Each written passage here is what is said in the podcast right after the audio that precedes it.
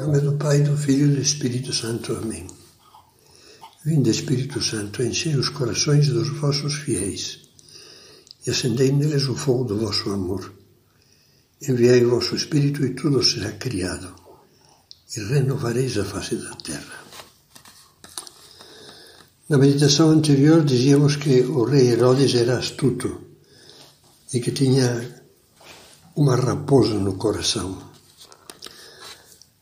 Quando ficou alarmado pela pergunta dos magos sobre o rei dos judeus, um possível concorrente dele, adotou uma tática traidora. Já comentamos que convocou os príncipes dos sacerdotes e escribas para que lhe comunicassem onde, de acordo com as Escrituras, o Messias tinha que nascer. Eles lhes responderam com palavras do profeta Miqueias e tu, Belém, terra de Judá, não és de modo nenhum a menor dentre as principais cidades de Judá, porque de ti sairá o príncipe que apacentará o meu povo de Israel. Depois de obter, essa resposta, Herodes mandou chamar, diz o Evangelho, secretamente os magos e pediu-lhes informações exatas sobre a data em que a estrela lhes tinha aparecido. E, enviando-os a Belém, lhes disse: Ide, informai-vos cuidadosamente acerca do menino, para que também eu vá adorá-lo.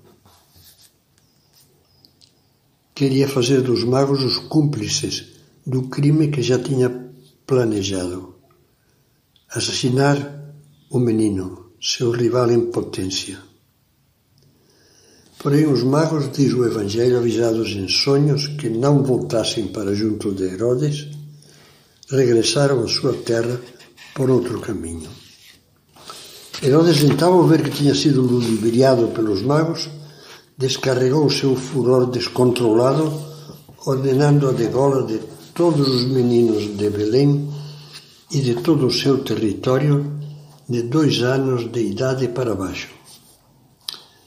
Também neste ponto, ajuda-nos a meditar uma homilia de Bento XVI, da Epifania de 2011. Esse Papa, depois de comentar que Herodes era um homem de poder, que no outro só via o rival contra o qual é preciso lutar, pedia que nós pensássemos sinceramente se às vezes nós não achamos que Deus é o nosso rival um rival, ele dizia, é especialmente perigoso, porque quereria privar o homem do seu espaço vital, da sua autonomia, do seu poder. Um rival que nos indica o caminho que devemos percorrer na vida e nos impede, assim, de fazermos tudo o que queremos. Não há alguma coisa de Herodes também em nós? perguntava Bento XVI e seguia, continuava. Não é verdade que também nós, por vezes, vemos Deus como uma espécie de concorrente? Nós somos também nós cegos perante os seus sinais, surdos ante as suas palavras, porque pensamos que impõe limites à nossa vida e não nos permite dispor da nossa existência como bem nos aprouver. O Papa Bento conclui esse trecho da homilia dizendo Devemos afastar da nossa mente e do nosso coração a ideia da rivalidade, a ideia de que deixar espaço para Deus é um limite para nós. Devemos abrir-nos à certeza de que Deus é o amor onipotente, que não nos tira nada, não ameaça, pelo contrário. Ele é o único capaz de nos oferecer a possibilidade de viver em plenitude de experimentar a verdadeira alegria. Eu lhe diria que essas palavras não são exagero. Repare, onde está a, verdadeira causa do ateísmo simplório, que se espalha como uma epidemia entre os pós-modernos e os, e os, os chamados millennials? Não é que é uma fuga defensiva de Deus, da fé da religião, porque Deus ameaça o ídolo da liberdade e do prazer sem fronteiras, que para muitos é o único Deus que adoram e servem. Passar bem, fazer o que quiserem, sem ter limite nenhum. Como diz o Papa Francisco, só em Deus podemos alcançar a verdadeira liberdade.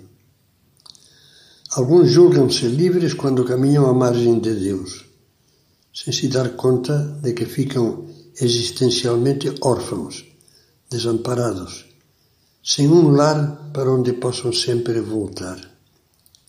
Deixam de ser peregrinos para se transformarem em errantes, que giram indefinidamente ao redor de si mesmos sem chegar a lado nenhum. O peregrino vai, sabe onde vai. É um peregrino, podemos pensar, como aqueles antigos que iam à Terra Santa durante meses andando a pé, mas sabiam onde iam. Ou que iam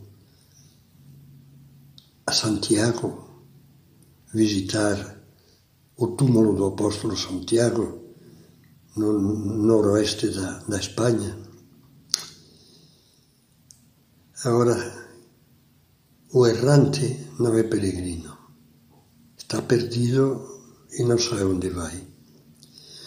Para os errantes, a liberdade é como uma corda, realmente, que dando voltas ao redor de si mesmos, se desenrola no pescoço e os estrangula. Meditaremos um pouco mais sobre este assunto na próxima meditação.